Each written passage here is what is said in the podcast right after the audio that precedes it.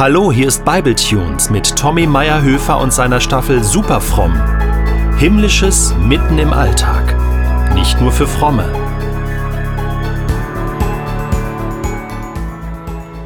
Thomas! Ein Schrei fliegt durchs Haus.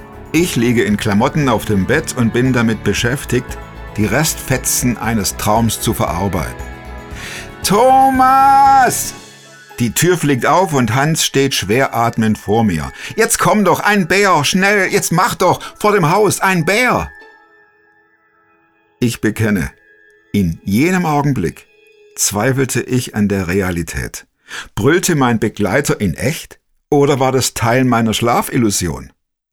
Wer ist wo? stammelte ich. Hans schüttelt mich an meiner Schulter. Er riecht nach Knoblauch. Aha, ich bin also wieder in der Gegenwart. Jetzt komm noch, draußen schnell, nimm deinen Foto, mach Bilder, jetzt komm schon. Hans dreht sich um und rennt die Treppe nach unten. Ich greife nach meiner Nikon, stolpere hinter Hans her. Auf dem Weg nach draußen ziehe ich den Gürtel fest, die Schuhe bleiben im Haus, keine Zeit für gar nichts. An der Haustür angekommen, meldet sich eine Stimme in mir. Ähm, wenn das ein Bär ist, Warum rennst du dann nach draußen? Solltest du nicht im Haus bleiben? Zur Sicherheit? Ich bleibe der Stimme die Antwort schuldig. Und warum, warum um alles in der Welt schleifst du deine Nikon zum Raubtier? Ein Selfie kurz vor dem finalen Biss? Auch jetzt ignoriere ich die mahnende Stimme. Ich reiße das Gartentor auf, biege nach links und bremse abrupt. Keine zwei Meter entfernt schnauft das Tier, der Braunbär. Hoch aufgerichtet steht er da. Er schwankt und streift sich mit seiner Tatze an der Nase entlang. In der hängt ein fetter Ring. Und von dort führt die Nasenkette zu einer alten Frau. Sie zieht den Bären durch die Straßen. Mitten im Nirgendwo, in einem kleinen Dorf an der rumänisch-bulgarischen Grenze. Die Alte grinst zahnlos. Das Ende der schweren Kette hat sie um ihren rechten Arm gewickelt. Und manchmal zieht sie daran, um im braunen Meister bloß keine dummen Gedanken aufkommen zu lassen. Ich knipse tatsächlich ein paar Bilder. Die Alte nimmt darauf keine Rücksicht, weder auf mich noch auf Hans, noch auf meine surrende Nikon. An der nächsten Hausecke biegt sie nach links und ist verschwunden.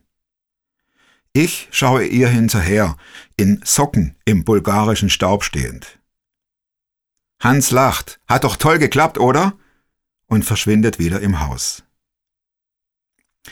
Das Foto, ganz ehrlich, das ist okay. Und das Motiv Bär und Alte im Nirgendwo, das ist auch brauchbar. Aber trotzdem kommt keine Freude in mir auf. Das Tier, der ehemals stolze, mächtige Bär hängt an einer Kette. Ein dressiertes Vieh, ein armer Tanzbär, auf Befehl aufrichten, mit den Tatzen winken und durchs Dorf brüllen. Vermutlich zieht die Alte mit ihrem zotteligen Gefährten von Marktplatz zu Marktplatz. An welcher Kette hängst du? Wer zieht dich durchs Dorf? Wo musst du auf Befehl tanzen und dich dabei zum Affen machen? Wirst du auch fotografiert? Heftiger Cut, ich weiß, aber der Übertrag bietet sich an, oder? Die Frage heißt, wann ist ein Bär ein Bär? Die Antwort, kleiner Schüttelreim, fällt nicht schwer.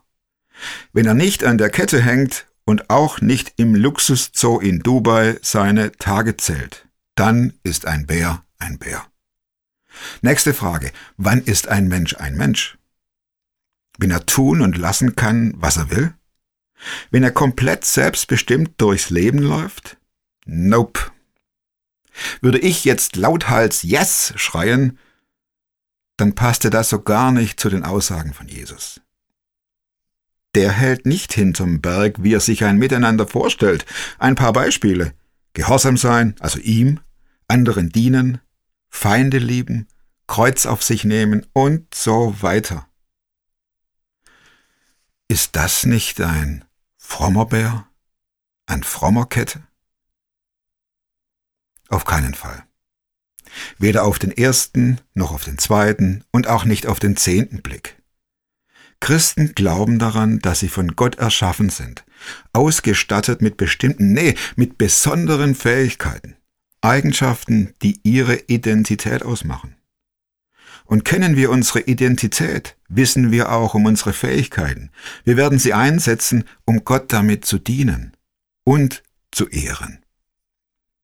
Jesus selbst praktizierte genau das. Er sagt, ich bin vom Himmel gekommen, nicht um zu tun, was ich will, sondern um zu tun, was der will, der mich gesandt hat. Einer der meistgenannten Antworten auf die Frage an meine superfrommen Gäste, wozu sie heute leichter Nein sagen können als noch vor fünf Jahren, heißt, wenn jemand etwas von mir will, das nicht meinen Fähigkeiten entspricht. So ist das. Denn wer verstanden hat, wer er ist, der setzt alles daran, Gottes Plan für sich und sein Leben zu entdecken und diesen auch umzusetzen.